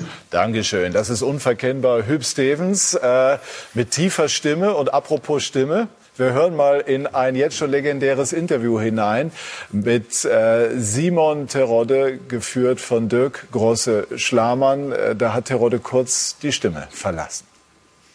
Simon Terodde, nach Bremen konnten Sie nicht schlafen. Heute besser oder wahrscheinlich auch nicht, ne? Ja, heute, heute, heute, boah. Es wird mir auch schwerfallen. Ne? Das muss man erst mal realisieren, was hier heute komplett abgegangen ist, schon vor dem Spiel. Äh, ja, mega. Keiner, ich habe keine Stimme. Ich ist die Stimme noch in der Kurve? Ja, in der, in der Kurve und auch gerade in der Kabine. Was soll ich erzählen? Du hast alles hier gesehen. Wir haben noch zwei Spiele, die müssen wir reißen. Ja, aber wie, krieg, wie, wie kriegen Sie die, Stimmung, äh, die Stimme wieder und die Stimmung halbwegs gedämpft? Die drehen ja jetzt alle durch hier. Ja, die sollen feiern. Ich glaube, die haben uns am Ende auch zum, äh, zum Sieg gepusht, weil wenn du ein 1-1 bekommst, so einen Langschlag, ja, normalerweise brichst du zusammen, aber ja, du siehst, was hier los ist. Mit der Unterstützung schaffst du es dann. Ey. Aber Dirk hat das Mikro auch unerbittlich hingehalten. Thorsten Matuschka, unser Experte der zweiten Liga, hat vermutet, das sei die wahre Stimme. Und die, aber okay, lassen wir es. Ähm, Hüb, ist das, was wir da eben gesehen haben in diesem Interview, so die pure, echte, irgendwie wahnsinnige zweite Liga? Er ist besser im Tore schießen dann im Sprechen. ist er für, ist er für äh, Schalke die sozusagen die Aufstiegsgarantie, Simon Terodde, Hüb?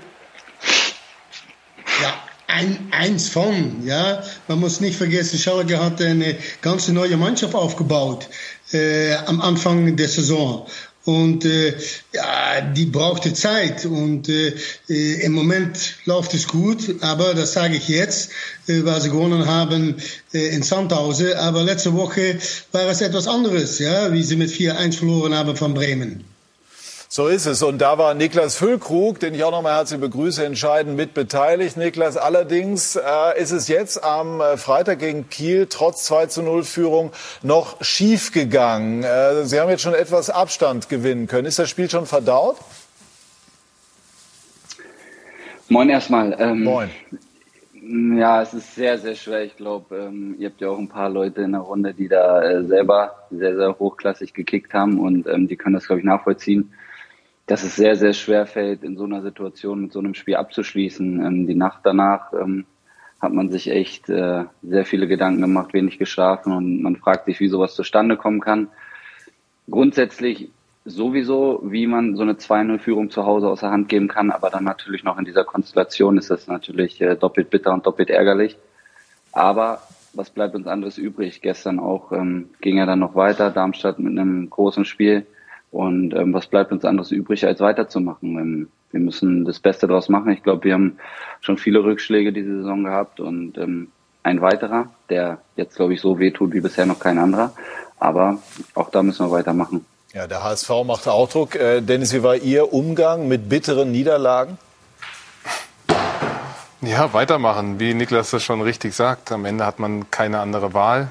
Der Tag nach dem Spiel oder am Abend selbst ist äh, sehr schlimm. Am nächsten Tag ist man in der Regel wieder beim Training und durch die Bewegung und durch das Reden und auch im Zweifel dann auch Videoszenen sehen, fängt man so langsam an, das, das Thema aufzuarbeiten und dann auch äh, ähm, abzuhaken. Aber es ist sehr schwer, vor allen Dingen jetzt ist kurz vor Ende Klar, der Saison. Das zwei Spiele ne? ist, äh, ist ja. nicht einfach. War sich Werder möglicherweise, Niklas, äh, vielleicht auch nach dem Sieg auf Schalke schon zu sicher?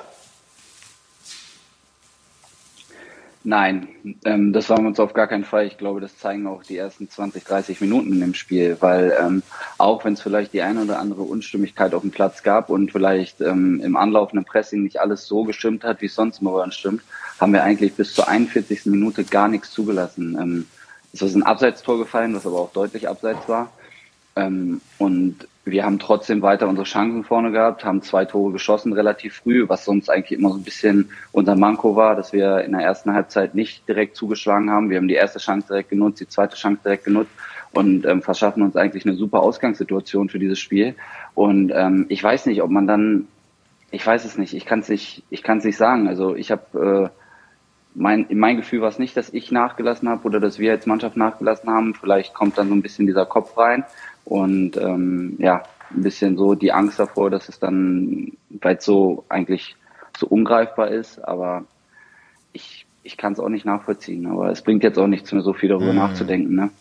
Schauen wir mal auf äh, die Bilder. Florian Schmidt-Sommerfeld hat äh, die dramatische Partie Werder gegen Holstein Kiel ganz knapp zusammengefasst.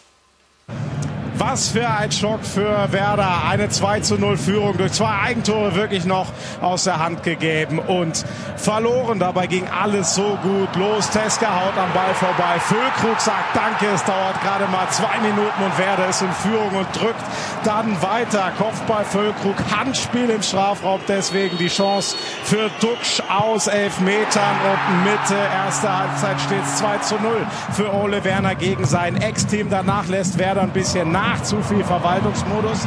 Jung klärt den Ball noch von der Linie. Reed und dann ist es Füllkrug mit dem Eigentor. Was eine erste Halbzeit. Alle Gefühle drin für ihn. Werder eigentlich die bessere Mannschaft, aber Kiel macht den Ausgleich. 71. Es ist ein Eigentor von Jung und Kiel hat in der 85. den Schlusspunkt über Korb.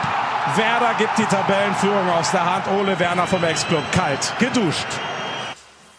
Mensch, Niklas, und dann auch noch ein Eigentor. Was war denn jetzt bitterer am Ende, die Niederlage oder die Tatsache, dass Sie mal gegen Ihre Gewohnheiten ins falsche Netz getroffen haben?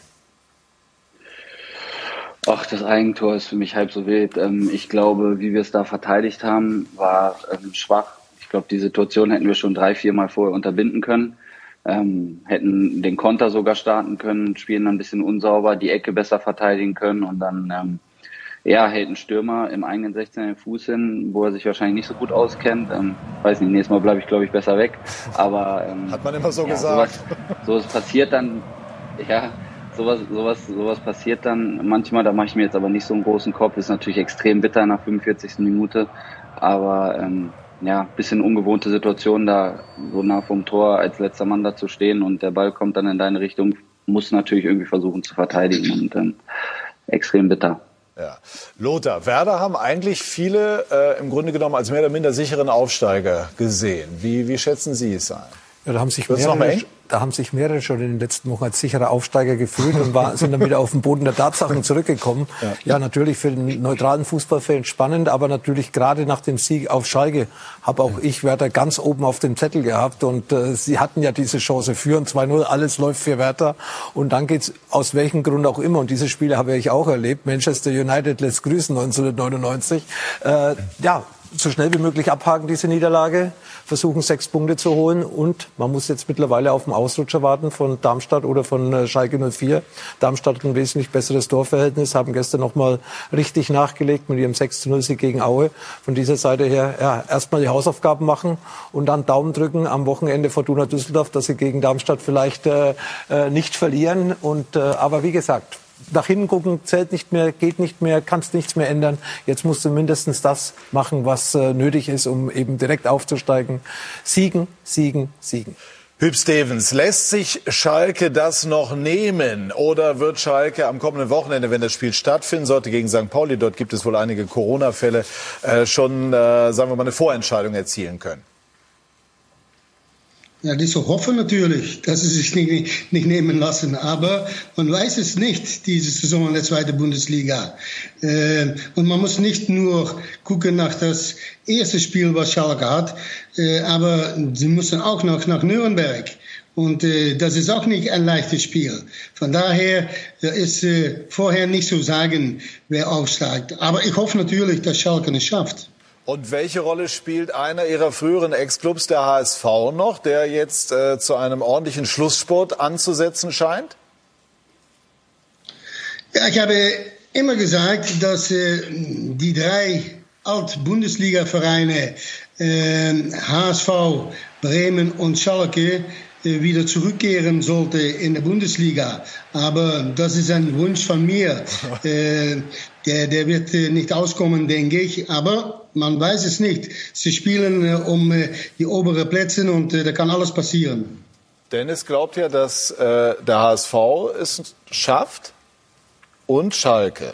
Was ist denn mit Werder und Darmstadt? Als ehemaliger HSVer ist, äh, ist für mich, tue ich mich ein bisschen schwer, äh, ähm, ähm, auch Bremen mit in die Verlosung zu tun. Aber da ist sehr viel Emotionen dabei. Ich würde mir natürlich wünschen, auch für die Attraktivität der Bundesliga, dass diese drei Traditionsvereine, so wie es Hüb Stevens gerade auch schon gesagt hat, zurückkommen in die Bundesliga, weil am Ende des Tages äh, gehören die in die Bundesliga, sorgen für mehr Attraktivität, für mehr Strahlwirkung innerhalb des Landes. Deshalb würde ich mir sehr wünschen, dass alle drei hochkommen, wobei ich es nicht glaube. Hier sehen wir äh, die vier Tore hier von Kaufmann, das letzte des HSV in Ingolstadt. Der HSV ist aufgewacht, Julian, noch rechtzeitig oder nicht? Ich glaube noch rechtzeitig für die Relegation. Mhm. Äh, St. Pauli, so bitter das ist, weil ich den Verein mag, ist für mich raus. Mhm. Ich glaube, da war bitter gegen Nürnberg am Freitag. Ne? War bitter und spielen jetzt auf Schalke. Ich mhm. glaube, da kriegen sie eins auf die Mütze und sind aus dem Abstiegsrennen äh, raus, auch, äh, auf, auf dem Aufstiegsrennen raus. Obwohl der Trainer Timo Schulz, glaube ich, ein, ein, super Trainer ist, den wir wahrscheinlich auch irgendwann in der Bundesliga sehen, beim anderen Club wahrscheinlich. Aber St. Pauli ist raus und HSV, glaube ich, geht in die Relegation. Und ich glaube, dass im Vergleich zu den Vorjahren ähm, der Bundesligist diesmal nicht so sicher sich durchsetzen wird. Also ich sehe den HSV, wenn über die Relegation, äh, zurück in die Bundesliga Gegen wen? Stuttgart. Okay, jetzt gucken wir auf die, die sozusagen aus der zweiten Liga dann nach oben wollen. Niklas, warum muss denn Werder jetzt noch zittern? Es gibt Verletzungen, das ist klar. Ähm, also Toprak, Velkovic und so weiter fehlen. Ich glaube gerade, dass das unser Pluspunkt jetzt ist. Mhm. Ähm, da kommen zwei, drei wichtige Spieler zurück, die natürlich auch ähm, eine Strahlkraft in unserer Mannschaft haben, wo, wo einige Spieler wieder was zum Aufschauen haben und ähm, das tut uns gut, ähm, ein bisschen mehr Sicherheit zu haben, ein bisschen mehr ähm, Souveränität, auch Spieler, die einfach schon ganz andere Szenarien in ihrer Karriere durchlebt haben und nicht mehr diese Nervosität und den Druck so extrem spüren wie jemand, der das jetzt gerade vielleicht zum ersten Mal verspürt. Und ähm, da freuen wir uns jetzt wieder mit voller Kapelle wahrscheinlich ähm, antreten zu können. Und ähm, dann, dann wollen wir da auf jeden Fall eine, eine richtige Reaktion zeigen und ein Bombenspiel machen am Wochenende. Das ist unser Ziel. Ein Wort noch zu Ihnen persönlich äh, und auch zu Duxch, Ihrem kongenialen Partner. Zusammen stehen Sie für über die Hälfte der Tore der Bremer und das ist Ihnen auch wichtig. Ich glaube insgesamt so für roundabout drei Viertel äh, dann, dann aller Tore, also wenn wir auch die Scorerpunkte mit einbeziehen. Spielen Sie für sich persönlich die beste Saison Ihrer Karriere? Ähm, ja, also mit Duxi und mir, das passt schon echt gut, äh, dass wir uns da gegenseitig immer wieder einsetzen, aber auch mit unseren Achtern hinten hinter. Und ich glaube schon, dass ich eine, eine meiner besseren Saisons natürlich spiele und ähm, freue mich, dass ich jetzt äh, das nochmal wieder zeigen kann, weil ich lange verletzt war, viele Probleme hatte und ich glaube jetzt mit, ich glaube letzten 25 Spiele habe ich glaube ich alle über 90 Minuten gespielt. Das ist glaube ich schon ein gutes Signal und ähm, freue mich einfach, dass ich auch äh, ja, dann noch zeigen kann, wenn ich fit bin, kann ich auch scoren und treffen. Ist Marvin Duksch äh, privat genauso verrückt, wie er auf dem Fußballplatz ja. rüberkommt? ja, zum Teil schon, aber äh, ist auch eigentlich, wenn er jetzt in, wenn wir in der Kabine sind, ist er dann oftmals auch einfach ein bisschen still und ein bisschen ruhiger und ähm, muss jetzt nicht immer im Mittelpunkt stehen, aber äh, ja, ist natürlich schon eine, ein kleiner verrückter Typ, aber äh, ja, wir mögen ihn alle so, wie er ist und er tut der Mannschaft gut. Dennis Aogo nickt. Woher kennt ihr euch? Ja, wir haben in äh, Hannover noch kurz zusammengespielt, wenn auch nicht lange, aber ähm, er ist ein verrückter Vogel, 100 Prozent, aber hat unglaublich Qualität, das muss man sagen. Das habe ich von Tag eins in Hannover äh, gesehen und ähm, das freut mich für ihn persönlich, dass er das ähm, jetzt bei Bremen dann auch äh, gerade in der Saison so gut zeigt. Niklas, abschließend zu Ihnen. Äh, schafft es Werder direkt oder gehen Sie über die Relegation oder droht sogar am Ende ein Scheitern? Ich sage das ganz ehrlich, das werden wir sehen. Also ich äh, mag da keine Prognosen machen. Ich glaube, dass wir jetzt uns in eine Situation gebracht haben, wo wir in Zugzwang sind. Ähm, wir werden sehen, ob uns diese Drucksituation gut tut oder ähm, nicht so gut. Und dementsprechend äh, haben wir jetzt eigentlich gerade relativ wenig Ansprüche zu stellen, weil wir es uns so ein bisschen selber versaut haben, dass wir es in der eigenen Hand haben. Und ähm, wir müssen zwei Spiele gewinnen und das hört sich jetzt doof an, soll nicht despektierlich klingen, am besten so hoch wie möglich. Ansonsten brauchen wir über keine Ziele in der Richtung reden. So, sehr ehrliche Worte, finde ich, Niklas Füllkrug. Vielen herzlichen Dank. Ich sage Ihnen schon mal Tschüss und viele Grüße nach Bremen. Und äh, gehen noch mal weiter zu Hüb Stevens. Dank. Dankeschön, Niklas. Vielen Dank. Und ähm, Hüb Stevens, was hat denn Ihr früherer Schützling äh, Mike Büskens angestellt, um Schalke, klammern wir das Spiel gegen Werder mal aus, äh, auf Kurs zu bringen? Naja gut, Mike ist äh, ein Junge von Schalke und äh, der gehört dazu. Ja, der, der ist äh, äh, der Verein, ja, der, der strahlt das aus. Und äh, ich habe auch immer gesagt, äh, wer auch Trainer wird, sie müssen Mike in das Trainingsteam nehmen, weil Mike verkörpert Schalke und äh, wie kein anderer. Und äh, darum denke ich auch, dass er der richtige Person ist in die Position. Wären Sie auch dafür, sogar Büskens über die Saison hinaus als Chef zu installieren? Das könnte sein, aber wenn beispielsweise da ein anderer Trainer kommt, dann finde ich, dass Mike trotzdem in das Team sein muss, ja, um äh, ja, das zu verkörpern, was Schalke nötig hat. Wie sehen Sie das, Lothar? Wäre Mike Büskens möglicherweise sogar jemand, der, der als Chef, ich glaube, er will es selber nicht wirklich. Aber von außen her würde ich sagen, warum reden wir über Felix Magath, dass er weitermachen könnte, theoretisch in Berlin? Dann kann es Mike Büskens auf Schalke auch. Und äh, Mike, und das ist ja wichtig, er kennt den Verein in- und auswendig. Wir reden immer von dieser Bayern München DNA. Mike hat die 04, Schalke 04 DNA. und äh, natürlich sollte er zumindest ein Kandidat sein. Aber er darf den Verein auf keinen Fall, wie Huppe es das gerade gesagt hat, auch nicht verloren gehen. Das darf er auf keinen Fall. Er muss dabei bleiben. Ob er jetzt als Cheftrainer da ist oder welche Planungen Schalke 04 überhaupt hat, für die zweite Liga, für die erste Liga. Sie müssen auch da ein bisschen langsam tun, natürlich Ideen haben, aber sie wissen auch nicht, wo, wo die Reise hingeht. Aber im Großen und Ganzen, wie gesagt, Mike Büskens gehört zu Schalke und deswegen wird er auch ganz sicher im Trainerteam bei Schalke bleiben. Was glauben Sie, Hüb? Geht Schalke direkt hoch? Das hoffe ich ja, aber puh, zwei ganz schwere Spiele. Und man weiß, das erste ist immer das Wichtigste, ja, wie man das sagt. Äh, Erstmal das erste versuchen zu gewinnen und äh, dann äh, weiß man nicht, ob man dann es auch geschafft hat oder dass man auch noch punkten muss in, äh, in Nürnberg. Und äh, was würden Sie bei einer möglichen Relegation HSV gegen VfB, zwei Ihrer Ex-Teams, äh, prognostizieren? Ja, ich, ich glaube, dass es für äh, die Vereine, die äh, von aus der zweiten Bundesliga kommen, die haben doch ein Erfolgserlebnis, ja, äh, um ganz oben da mitzuspielen. Äh, und wenn man da unten spielt, ja, dann geht man nicht so äh, gut mit einem gutes Gefühl in die Spiele. Darum denke ich, dass die Mannschaften von aus der zweiten Bundesliga doch ein leichtes Vor Vorteil haben. Hüb Stevens, danke schön. Schön, Sie gehört zu haben. Glück auf. Danke. Danke, gerne gemacht. Dankeschön. Also, äh, das wird wahnsinnig spannend. Ganz kurz auch hier wieder die Tipps. Lothar, wer geht hoch direkt? Komm. Äh, Schalke und äh, Bremen. Relegation? Darmstadt. Ich sag Schalke und Bremen direkt hoch und HSV in der Relegation gegen Stuttgart. Schalke, Darmstadt, Relegation HSV. Gut, also das ist der helle Wahnsinn. Äh, Und wir haben ja eben gemerkt, auch bei Niklas Füllkrug, das macht auch was mit dir. Ne? Weil jetzt in dieser Phase, wenn du Spiele plötzlich nicht gewinnst, von denen du damit eigentlich sicher gerechnet hast, also das ist wirklich, ähm, ja, äh, das, das wird wirklich ein Highlight in den letzten beiden oder an den letzten beiden Spieltagen und bitter für den oder die, die es nicht schaffen. So, spannend ist es auch.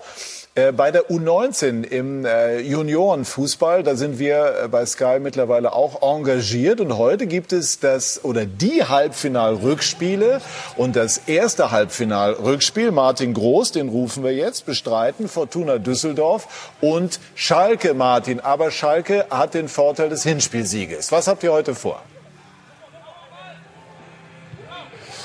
Oh, wir haben eine ganze Menge vor am Tag der Arbeit. Lass mich aber im Moment diesen Moment genießen, Sky 90 Gast zu sein, wenn auch nur kurz. Ich habe alles erreicht in meinem Berufsleben, leg mich gleich wieder hin, aber erst äh, dann am Abend, weil das Paket, das wir geschnürt haben, durchaus schön ist. Also erst hier U17 Halbfinalrückspiel zwischen Fortuna Düsseldorf und Schalke 04, Hinspielergebnis 3-0 für Schalke. Mal gucken, ob es noch eng wird und dann im weiteren Verlauf des Nachmittags das zweite Halbfinale. Hertha empfängt den VfB Stuttgart. Hertha muss ein 0 zu 1 aus dem Hinspiel aufholen. Also ich würde sagen, das äh, ist Schmuck, was wir hier anrichten werden im Laufe des Nachmittags und natürlich jugendlich beginnt beim Moderator, ist ja klar.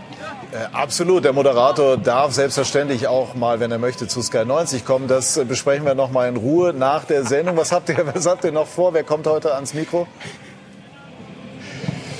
Also wir beginnen gleich im Anschluss an Sky 90 mit Heiko Westermann, der ja auch eine Schalker Vergangenheit hat, auch eine Hamburger Vergangenheit. Wir knüpfen aber nicht an eure Diskussion an, wer steigt auf, äh, wer bleibt in der zweiten Liga, sondern weil er Co-Trainer der U17-Nationalmannschaft ist, hat er natürlich ein gewichtiges Wörtchen zu reden über diesen Jahrgang.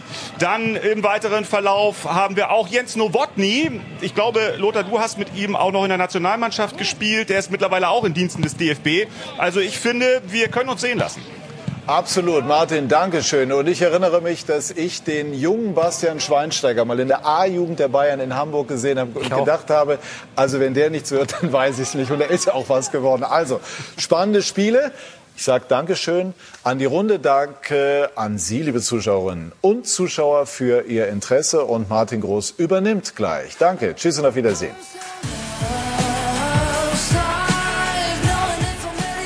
This is your invitation to the intersection of versatility and design. Experience the empowering feeling of the Lexus SUVs and some of the best offers of the year on select models at the Invitation to Lexus sales event, now through April 1st. Lease the 2024 RX 350 Premium all-wheel drive for 528 a month for 36 months with $49.99 due at signing. Experience amazing at your Lexus dealer. Call 1-800-USA-LEXUS for important lease offer and pricing details. Not all customers will qualify. Offer in the Lexus Eastern area and it's April 1st, 2024.